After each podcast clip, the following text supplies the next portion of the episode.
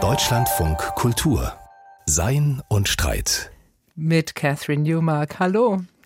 Der Diener des Philosophen, so heißt ein neuer Roman. Erschienen ist er vor wenigen Wochen im Göttinger Wallstein Verlag. Und mit dem Titel ist das ganz erwartungsgemäß ein philosophischer Roman. Geschrieben hat ihn der in Stuttgart lehrende Philosoph und Politikwissenschaftler Felix Heidenreich, von dem wir sonst eher Bücher über die Demokratietheorie kennen. Letztes Jahr erschien Demokratie als Zumutung und dieses Frühjahr Nachhaltigkeit und Demokratie. Heute wollen wir ihn als Romanautor kennenlernen. Wir wollen das literarische Schreiben eines Philosophen aber auch zum Anlass nehmen, um etwas breiter über Philosophie und Literatur nachzudenken. Wie sind sie verbunden? Wie ähnlich oder fremd sind sie sich? Wo sind vielleicht Zwischenbereiche?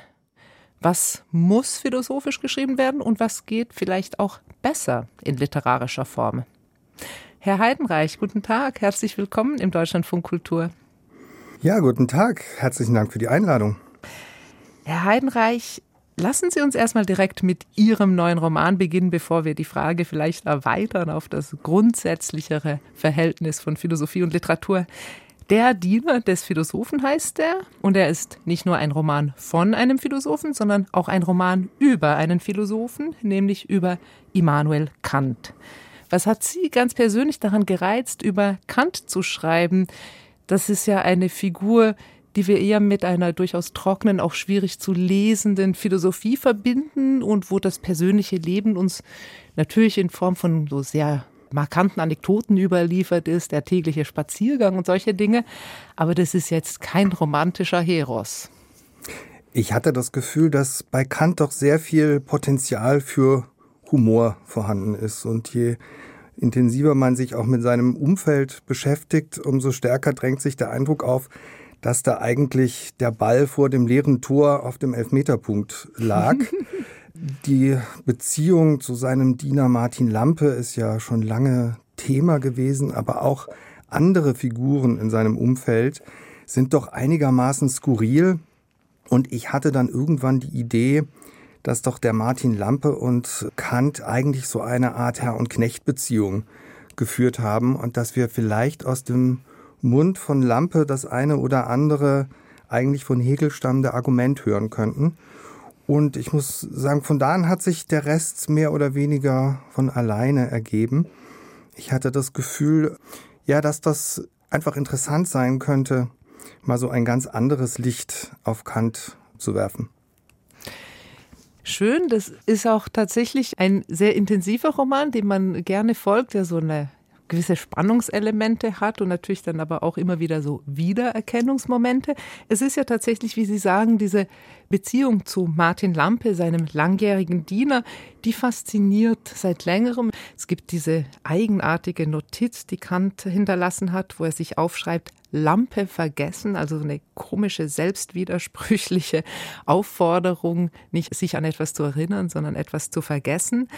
Es gab zu dieser Beziehung tatsächlich immer wieder Bücher, zuletzt eine Graphic Novel sogar von Antje Herzog, Lampe und sein Meister Kant. Von dieser Beziehung scheint eine nachhaltige Faszination auszugehen, auch für Sie. Ja, ich glaube, dass diese Faszination sich vielleicht auch dadurch erklärt, dass der Lampe ja so eine Art Schattenfigur ist. Und äh, wenn wir Kant irgendwie so als Inkarnation der Philosophie sehen, dann sehen wir vielleicht in Lampe den Schatten der Philosophie, dasjenige an der Philosophie, was dann doch immer irgendwie mitgeschleift wird, übrig bleibt, ähm, unrein, doch noch in all den Anstrengungen der Reinheit irgendwie übrig bleibt.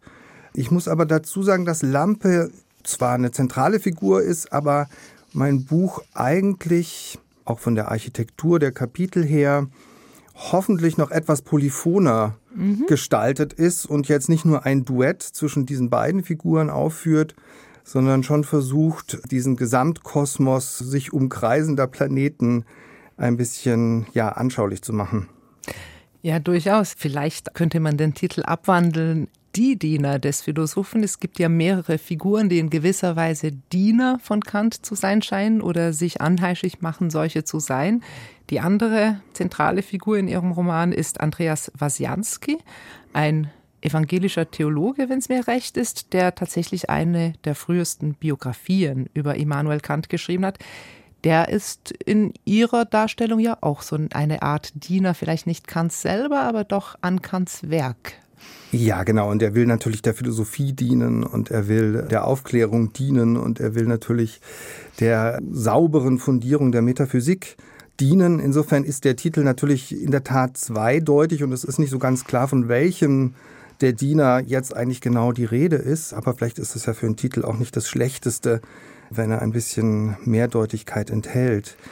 Ich glaube, diese Konstellation von Kant und seinem sozialen Umfeld ist eben auch deshalb so interessant, weil man anhand dieser Konstellation über die Aufklärung insgesamt nachdenken kann und über die, ja, aus heutiger Sicht vielleicht teilweise etwas skurrile Ausformung des Projekts der Aufklärung, die es eben bei Kant annimmt. Wir leuchten in diesem Roman, also war zumindest meine Absicht, so ein bisschen in diese Schattenräume und ja, dunklen Kammern, die es da eben auch gibt die Schatten der Aufklärung. Also der Schatten scheint eine zentrale Funktion zu haben, auch bei Ihnen. Das ist ja interessant. Sie haben schon erwähnt, dass äh, Lampe vielleicht in gewisser Weise der Schatten von Kant ist.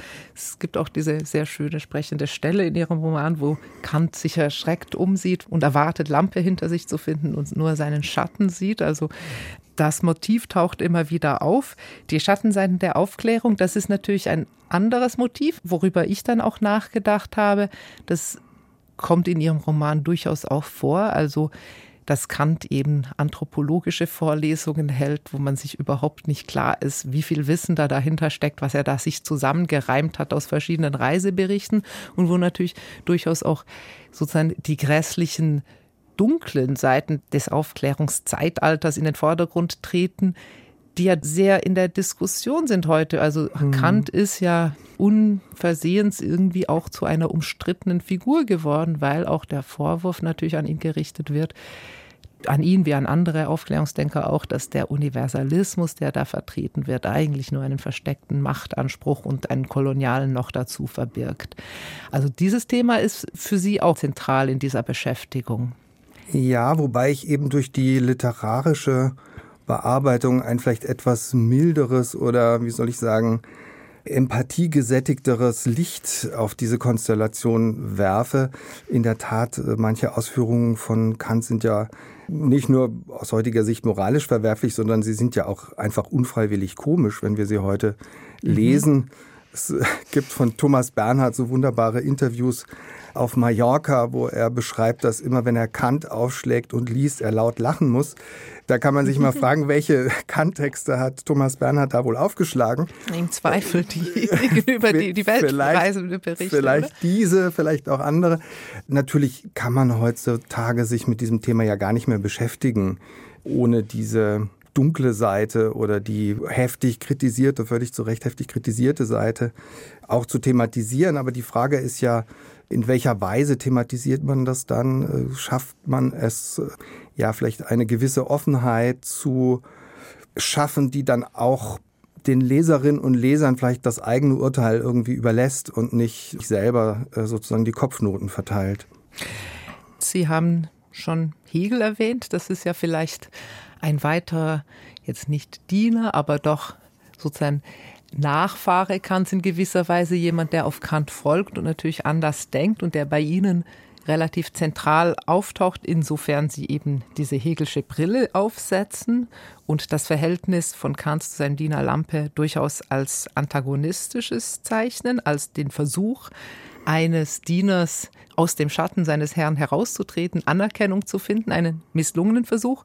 Und sie legen ja tatsächlich dem Martin Lampe durchaus auch Hegelsche Zitate in den Mund, was eine gewisse Komik hat. Ich habe mich dann immer wieder gefragt, wenn Sie jetzt mit dieser hegelianischen Brille an Kant herangehen, es wird doch dann ein Bild gezeichnet eines irgendwie abstrakten, auf Universalismus zielenden Denkers, dessen Denken letztlich eine Sackgasse ist. Also Sie sind Team Hegel, würde ich sagen, in diesem Roman. Ist das richtig? Also lese ich diese Sympathie da richtig durch? Vielleicht lasse ich das jetzt mal offen, um den Suspense nicht völlig zu zerstören. Aber in der Tat, das ist ja jetzt vielleicht noch gar nicht so eine originelle Einsicht oder so, würden wir doch heute bei Kant die eine oder andere Sackgasse, denke ich, erkennen können.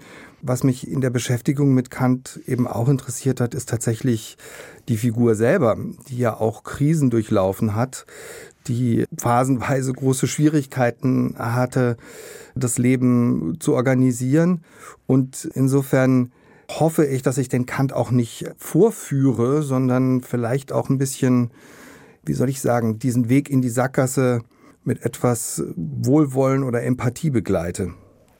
Das leuchtet mir ein, das entspricht durchaus auch meiner Lektüreerfahrung. Es geht ja auch so ein bisschen um ein Sittengemälde der Zeit, also wie sich so eine Tischgesellschaft anfühlt, was da Kant zugeredet wird von seinen Freunden, dass er doch endlich heiraten solle, der durchaus äh, vielleicht der erfolglose Versuch Kants in den Hafen der Ehe zu steuern, den er natürlich, äh, wie wir alle wissen, letztendlich nicht vollzogen hat.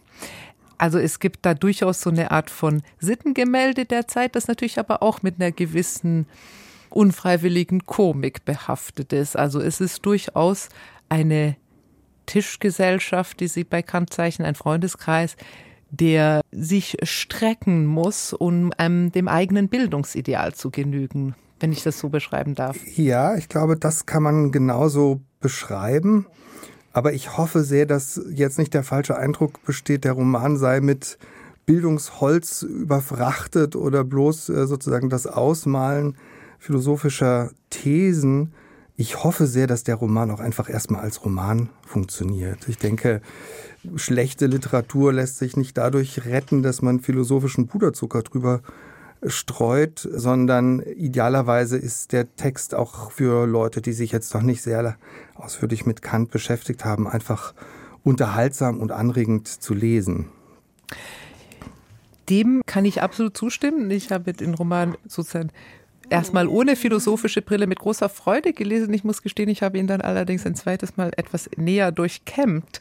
Und damit kommt man dann vielleicht nochmal auf andere Lesarten. Und das ist ja auch ein interessantes Phänomen, wenn wir vielleicht jetzt so ein bisschen auch drüber nachdenken, was das Genre Literatur, wie es sich mit der Philosophie verbinden lässt.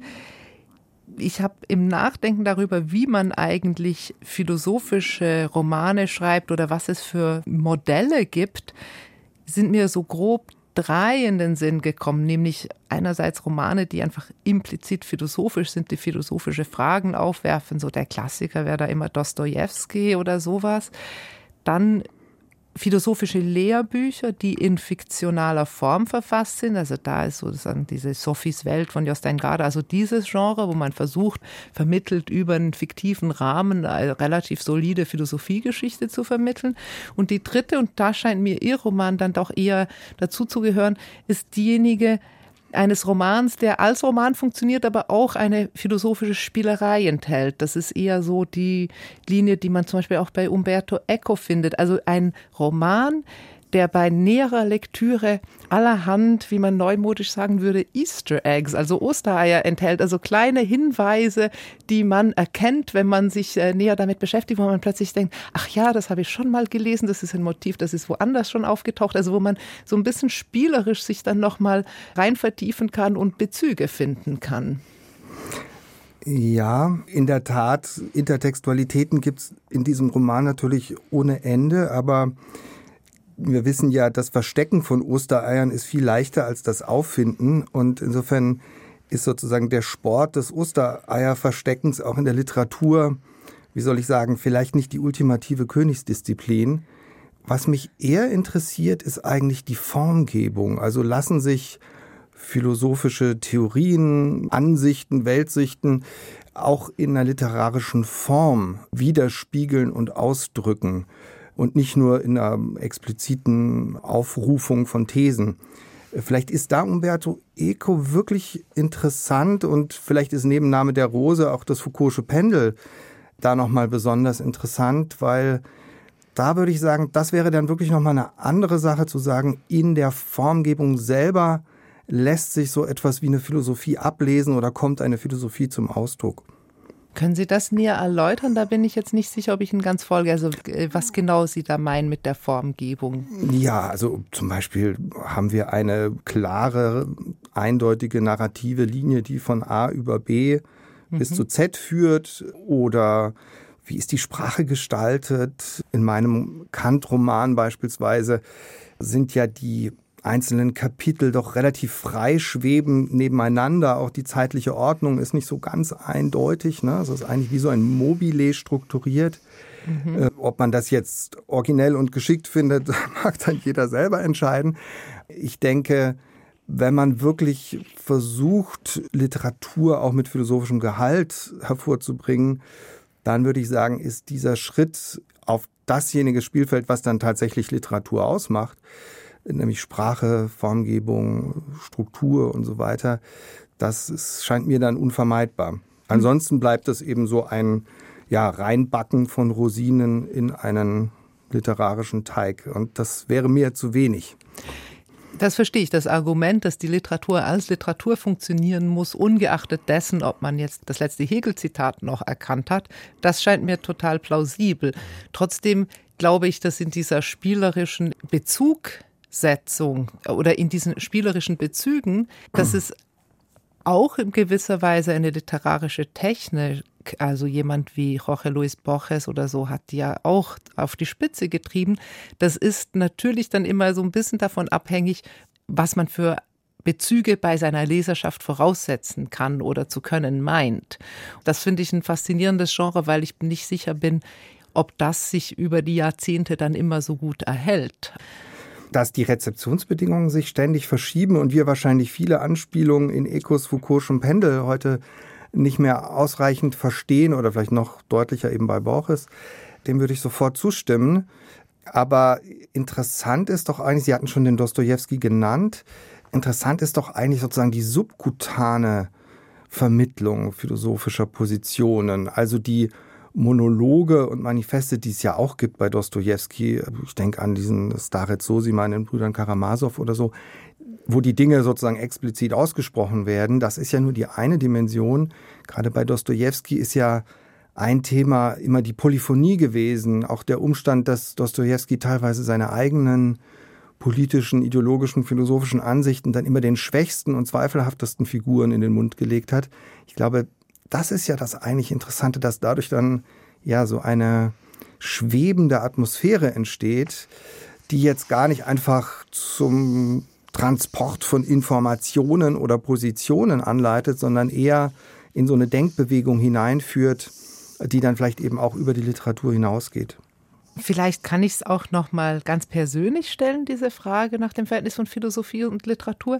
Der Roman, der jetzt gerade erschienen ist, über Kant und sein Diener Lampe oder seine mehrfachen Diener, ist ja nicht Ihr erster Roman. Sie haben schon letztes Jahr Ihren Erstling veröffentlicht als Roman. Ich erinnere mich noch, heißt der. Auch bei Wallstein erschienen. Das ist ein Roman, bei dem überhaupt keine philosophische Figur im Zentrum steht. Ein wunderschöner Roman, den ich auch mit großer Freude gelesen habe. Vielleicht ganz persönlich gefragt, was hat Sie als jemand, der Theorie betreibt an einer Universität, der quasi theoretische Bücher schreibt, eigentlich dazu getrieben, noch dieses Form zu suchen, diese Art anders zu schreiben oder auch Ideen anders auszudrücken?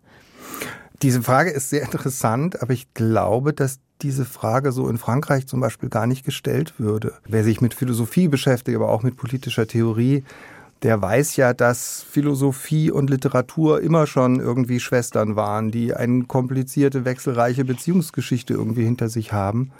Und insofern kommt mir dieser Schritt jetzt gar nicht so unendlich weit vor, wie er vielleicht in einem bestimmten deutschen Kontext erscheinen mag.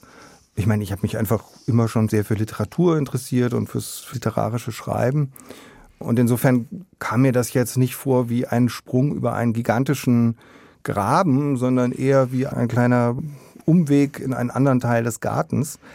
Ja, in der Tat, der erste Roman ist sehr viel stärker implizit philosophisch, aber ich würde hoffen, dass er auch durchaus philosophisch ist und ja zu einer Art europäischen Selbstreflexion vielleicht anregt. Dass Sie jetzt Frankreich nennen, ist interessant, weil ich natürlich auch beim Nachdenken diesen fließenden Übergang zwischen Philosophie und Literatur, da fallen einem ja tatsächlich auch zuerst die großen französischen Namen ein, also mir zumindest, zum Beispiel die Existenzialisten, Beauvoir, Sartre, Camus. Das sind ja Figuren, die sowohl in fiktionalen als auch in theoretischen Genres Texte geschrieben haben und die das aber tatsächlich auch als Teil eines Werkes sahen. Das ist vielleicht gar nicht so singulär.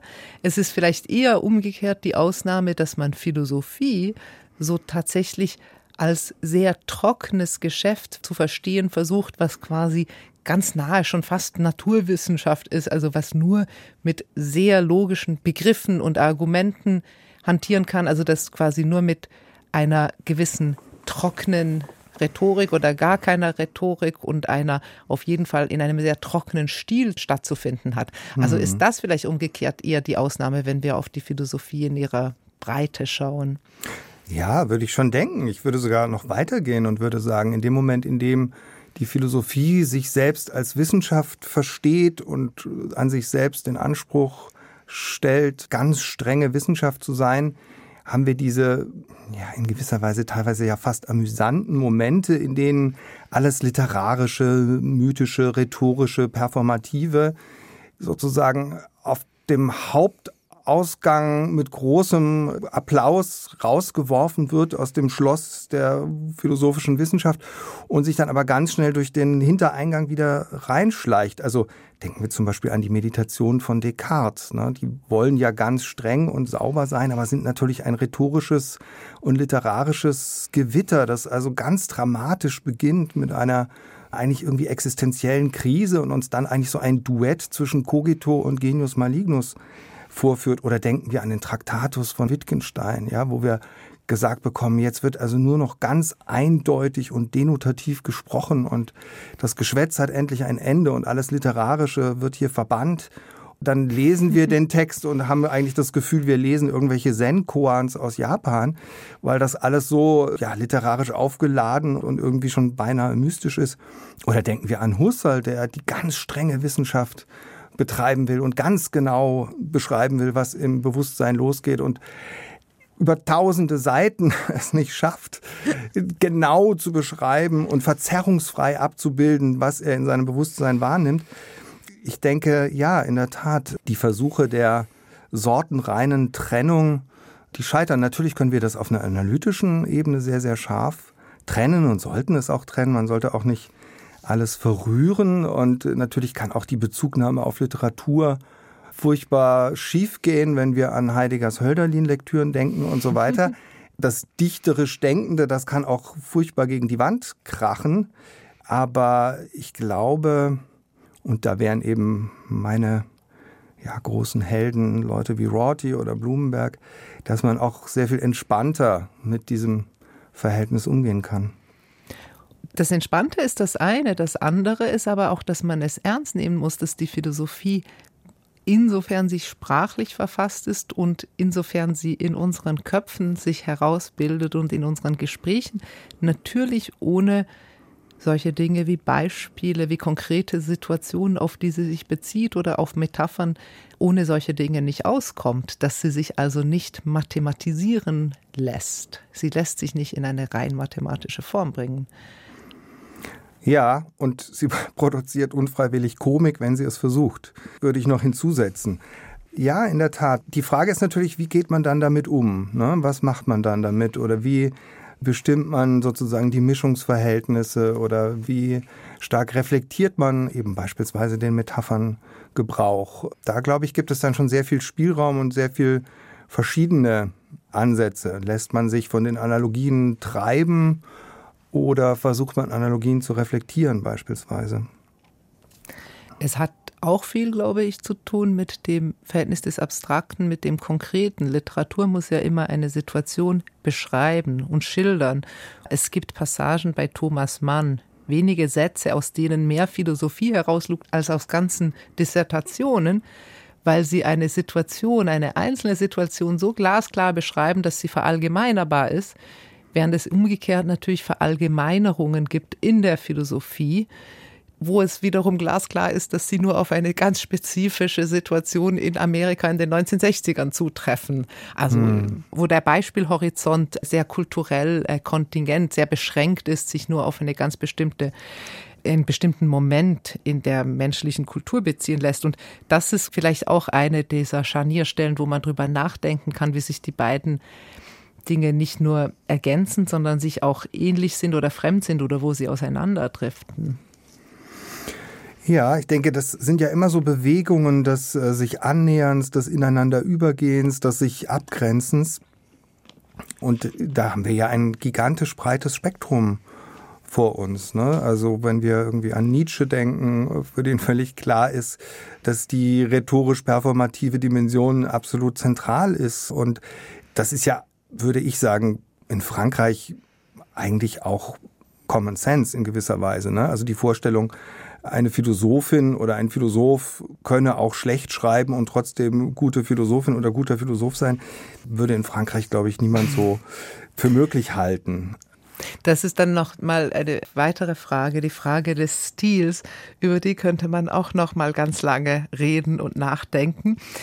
Vielleicht, weil wir jetzt doch zum Schluss kommen müssen, wenn ich mir erlauben darf, doch noch eine kleine Spielerei. Vielleicht auch ganz kurz nochmal den Bogen zurück zu Ihrem Roman.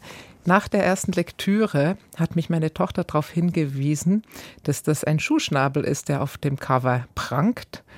Und ich habe mich gefragt, was dieser afrikanische Vogel, heimisch eher so im Südsudan, eigentlich in Königsberg zu suchen hat.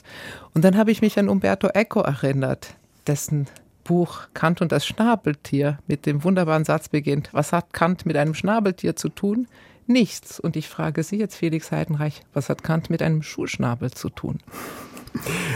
Ich beantworte die Frage, indem ich darauf verweise, dass auf der Rückseite des Buchcovers ein weiterer Vogel zu sehen ist. Mhm. Und auch das ist kein Zufall. Also, liebe Interpretinnen und Interpreten da draußen, versucht mal das rauszufinden. Und ich vermute, ihr werdet es besser wissen als ich am Ende. Und das, da kommen diese interessanten Rätsel rein. Und da kommen wir vielleicht nochmal auf das Thema, dass äh, philosophisches Ostereier suchen tatsächlich dann schnell übergleiten kann in verschwörungstheoretisches Denken, nämlich alles muss irgendwie einen Sinn machen. Und vielleicht ist das auch die Erkenntnis, nicht nur in Radiogesprächen, sondern auch in der Philosophie generell, dass es irgendwann mal auch ein Ende haben muss mit dem Denken. Und das ist im Moment bei uns gerade der Fall. Wir müssen dieses Gespräch schließen. Ich danke Ihnen sehr, Felix Heidenreich, für Ihre Einsichten. Vielen Dank für Ihr Interesse und das Buch Der Diener des Philosophen von Felix Heidenreich. Es ist im Wallstein Verlag erschienen. Es hat 150 Seiten und kostet 22 Euro. Sie hören Deutschlandfunk Kultur am Ende einer traurigen Woche voller Schreckensnachrichten. Erst das verheerende Erdbeben in Marokko, dann die Flutkatastrophe in Libyen. Tausende Menschen sind tot, vermisst, obdachlos, ihrer Existenz beraubt. Es ist unfassbares Leid. Wer hier aber, wie es oft geschieht, nur von einem Unglück spricht, der begeht vielleicht einen Denkfehler. Das zumindest meint Pauline Pieper in ihrem philosophischen Wochenkommentar. Verzweifelte Menschen, die in Trümmern nach ihren Angehörigen suchen, tausende Häuser dem Erdboden gleichgemacht. Die Bilder aus Marokko und Libyen sind erschreckend. Von jetzt auf gleich brach die Katastrophe herein, ein Schicksalsschlag, unvorhergesehen und unverschuldet. Denn wann solche Naturkatastrophen passieren, ist nicht nur oft schwer vorherzusagen. Sie werden auch durch menschliches Handeln nicht unmittelbar verursacht. Ein Unglück, so sagt man. Die Betroffenen in Marokko und Libyen haben, so hart es klingen mag, Pech gehabt. Aber stimmt das wirklich? Aufschlussreich ist hier eine Unterscheidung der Philosophin Judith Sklar. Katastrophen, so sagt sie, bezeichnen wir entweder als Unglück oder als Ungerechtigkeit. Geht es um Naturkatastrophen, so sehen wir sie gemeinhin als Unglück an. Sie gehen nicht auf menschliches Handeln zurück, wir müssen uns unserem Leid also fügen. Als Ungerechtigkeit hingegen bezeichnen wir negative Ereignisse, die absichtlich verursacht werden. Entsprechend sind Empörung und Zorn hier angemessen. Diese Trennung aber wird nun unklar, seitdem die Menschheit selbst zur geologischen Kraft geworden ist. Durch unsere Lebensweise haben wir das Klima enorm verändert. Infolgedessen kommen Extremwetterereignisse immer häufiger vor. Die Überschwemmungen in Libyen sind daher keineswegs als bloßes Unglück einzuordnen. Zwar ist niemand persönlich verantwortlich zu machen, aber der Klimawandel ist auf menschliches Handeln zurückzuführen und damit ist auch die Bewertung seiner Folgen eine Frage der Ungerechtigkeit. Für Erdbeben allerdings, so könnte man meinen, scheint das nicht zu gelten. Mit dem Klimawandel haben sie ja offenkundig nichts zu tun. Schklar zufolge ist aber auch hier die Trennung zwischen Unglück und Ungerechtigkeit so eindeutig nicht. Ja, ein Erdbeben ist ein natürliches Ereignis. Aber wer wie schlimm davon getroffen wird, hängt davon ab, wer gewarnt wird, wessen Haus erdbebensicher ist, wer Hilfe bekommt. Politische Entscheidungen und Machtverhältnisse sind hier ausschlaggebend. Man denke etwa an die Erdbeben in der Türkei im Frühjahr dieses Jahres. Warnungen wurden ignoriert, Häuser trotz Baumängeln genehmigt. In Marokko deuten Berichte darauf hin, dass ein spätes Eintreffen des Königs Rettungsmaßnahmen verzögert hat. Selbst wenn die Ursache eines Desasters nicht menschengemacht ist, seine Folgen sind es allemal. Ungerecht, das betont klar, handelt dabei nicht nur, wer absichtlich schadet, sondern auch, wer es unterlässt, Leid abzuwenden. So gesehen sollte womöglich so manches vermeintliche Unglück eher als Ungerechtigkeit bezeichnet werden. Zum Beispiel die sogenannten Bootsunglücke, die Tausende von Geflüchteten auf dem Mittelmeer das Leben kosten. Kein Sturm ist für diese Toten verantwortlich, sondern die kollektive Tatlosigkeit derer, die eigentlich zur Hilfeleistung verpflichtet wären. Aber wird der Begriff des Unglücks so nicht beinahe gegenstandslos? In gewisser Weise steht vielleicht jede Katastrophe in irgendjemandes Verantwortung. Klar geht es aber auch gar nicht darum, die Trennung zwischen Unglück und Ungerechtigkeit aufzuheben. Sie plädiert vielmehr dafür, die Grenze sorgfältig zu ziehen. Denn wer überall eine Ungerechtigkeit sieht, kann oft nur die Sinnlosigkeit des eigenen Unglücks nicht ertragen. Es kann leichter sein, den Arzt zu verfluchen, als die Zufälligkeit der Krankheit hinzunehmen. Genauso besteht aber die Gefahr, dass sich politisch Verantwortliche herausreden, indem sie ein Unglück nennen, was sie hätten vermeiden müssen. Ob beim Erdbeben in Marokko oder der Flutkatastrophe in Libyen. Pech allein haben die Betroffenen nicht gehabt. Und während man auf ein Unglück nur mit Trauer und Bedauern reagiert, rechtfertigt eine Ungerechtigkeit Empörung und Wut. Die Klage gegen das Unglück muss folgenlos bleiben. Eine Klage gegen Unrecht nicht unbedingt. Das sagt Pauline Pieper in ihrem philosophischen Wochenkommentar. Und zum Schluss unserer Sendung wollen wir noch einen kleinen Blick aufs weite Meer der Philosophie werfen, wir öffnen nämlich mal wieder eine philosophische Flaschenpost. Ein bekanntes Zitat, das irritiert oder fasziniert und das wir einordnen wollen. Die philosophische Flaschenpost. Wir haben alle Griechisch gesprochen. Von wem stammt das Zitat? Dieses Zitat stammt von Michel Serres das ist ein französischer Philosoph, der jetzt gerade kürzlich gestorben ist, 2019. Er ist einer der wichtigsten äh, und interessantesten Philosophen, die sich mit Kommunikation und Information, Informationstechnik und so beschäftigen, aber wirklich aus dem Vollen der gesamten äh, Kulturgeschichte schöpft und auch über die Disziplinengrenzen hinweg. Wie war es gemeint?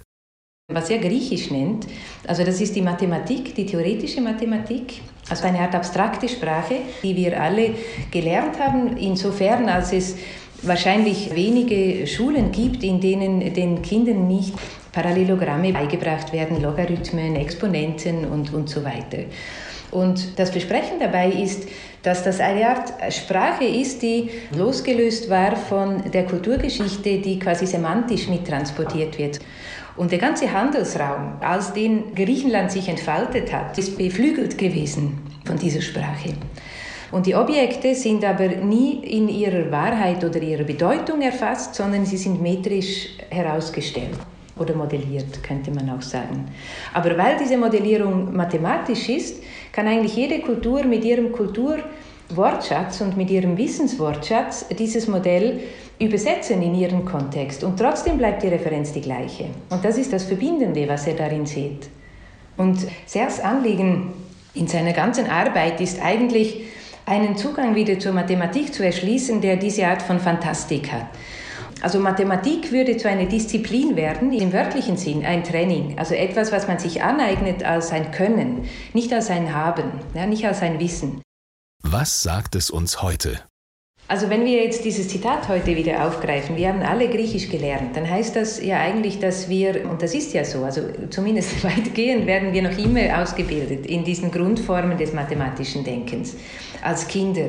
Aber es ist ein bisschen so, dass wir uns diese Sprache nicht wirklich aneignen. Also sie bleibt uns eine Art Gestell, das uns helfen soll. Wir, wir eignen sie uns nicht selber an, weil wir das, was man damit tun kann, quasi durch diese technischen Tools, sehr viel einfacher kann. Also nicht mehr selber spielen, sondern zusammenstellen. Das wird den jungen Menschen auch nicht mehr beigebracht. Das wird unglaublich mächtig dadurch und konzentriert. Das kann nicht gut sein für eine offene Gesellschaft, weil ja der Computer wirklich alles auf den Kopf stellt. Also alle Verhältnisse, wie wir gelernt haben, uns damit einzurichten, gelten nicht mehr. Und jedes Mal, wenn man eine Sprache, die gesprochen wird, nicht mehr selber mächtig ist, führt das zu Unfreiheit. Also man ist dann ausgeliefert an die Dinge, die in dieser Sprache gesprochen werden, zu der man selber kein aktives Verhältnis mehr einnehmen kann. Das ist eine Art Schlüsselmotiv, was eigentlich jedem Kind beigebracht gehört heute. Vera Bühlmann war das, Professorin für Architekturtheorie in Wien, und sie hat uns Michel Serres Satz erklärt.